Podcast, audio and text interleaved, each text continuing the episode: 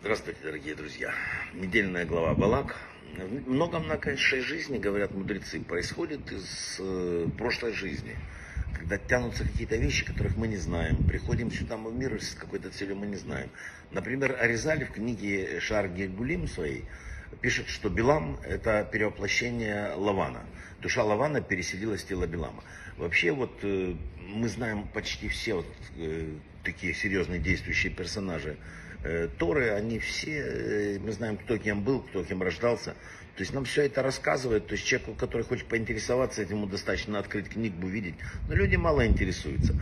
Э, может быть потому, что главное, главное, что пытаются мудрецы нам сказать, что духовное первично. И, следовательно, тот, кто привел другого к греху, сделал худшее зло, чем тот, кто его убил. Это очень странно для нашего мира, а для духовного это факт. Таким образом, человек, который удостоился другому помочь с заповедью, он сделал большее добро, чем тот, кто спас ему жизнь.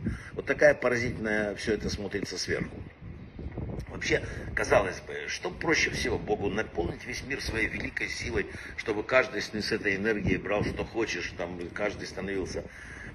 Может быть и так, но короткую историю расскажу.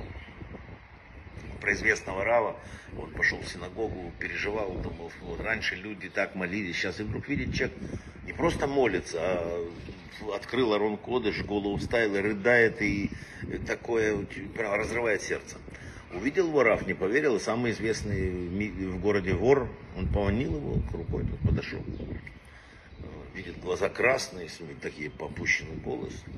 Как дела? Он говорит, Рав, там, раскаялся, сделал шу. Он говорит, мы уже говорили с Равом, да, работа есть работа, я вор. Правильно, но ты так плачешь, такая мольба. Он говорит, я объясню Раву. Прежде дома были маленькие, да, комната и кухня заходишь и найти, кто спрятали хозяева, когда взломал замок, ничего, никакой проблемы. Но сейчас, говорит, по две, по три комнаты, заработок становится все тяжелее и тяжелее. Если бы Бог мне дал там, привидение такое, я бы сразу, чтобы я находил, э, я сберег время, сократил минуты страха. Может, и Рав помолится за меня, чтобы мои кражи проходили более успешно. Понимаете? Поэтому Бог скрыл тот великий свет, который мог бы нам дать, потому что Он знал, что злодеи все равно воспользуются им для разрушения. Мы портим мир. В мире вот идет энергия, она, она вся положительная. Мы создаем зло. Вообще мы часто не видим парадокса. Быть религиозным означает проявлять благочестие, там, не, не только вот показное там какое-то, а какая-то должна быть порядочная жизнь, какие-то заповеди исполнять. Ворующий, верующий вор – это бред, это изгиб разума, так не бывает. И вот это вот вещь, которую нам пытаются мудрецы вложить в голову. Поэтому спрашивают вопрос, слушайте, Бог великий такой, Бог такой милосердный, а зачем Он создал рай, мне понятно, чтобы мне было хорошо. А ад зачем Он создал? Написано именно поэтому. Потому что и существует э, как бы без генома мир не был бы миром доброты. Разве может быть позволено кому-то, какому-нибудь там проклятому Гитлеру, убившему миллионы людей, проглотить яд с приятным запахом и на этом закончить свои расчеты с миром, уйти безнаказанно?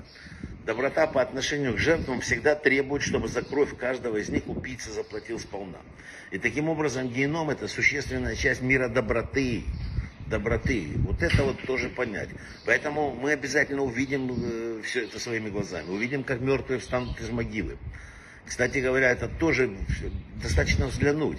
По учению, например, школы раба Исмаила, через применение приема от, от частного к общему, вот. А возможности воскресения из чего делаются? Из стеклянных сосудов.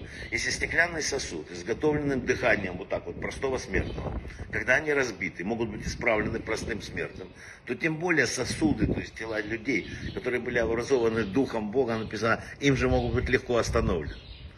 Мы просто ждем храма, чтобы, знаете, тоже про храм тоже уже во все время говорят храм, ждем, просят храм. Неужели существует такая вот, если такая вещь была нужна, нам так сильно Бог бы нам его не дал.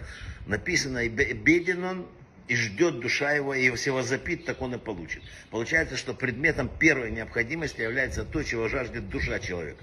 То, о чем мы действительно просим небо. Если бы мы реально люди ну, посмотрят, и неужели мы действительно оскорбим в этом храме? Это просто, люди говорят это и не вдумываются. Мудрецы сказали, насколько жаждет наша душа. Важность вещи определяется в нашем отношении к ним, нашими реальными действиями в связи с ее утратой. Говорят мудрецы, если бы Всевышний увидел, что мы по-настоящему, по-настоящему страдаем от отсутствия вот этого храма, он дал бы нам еще до захода солнца.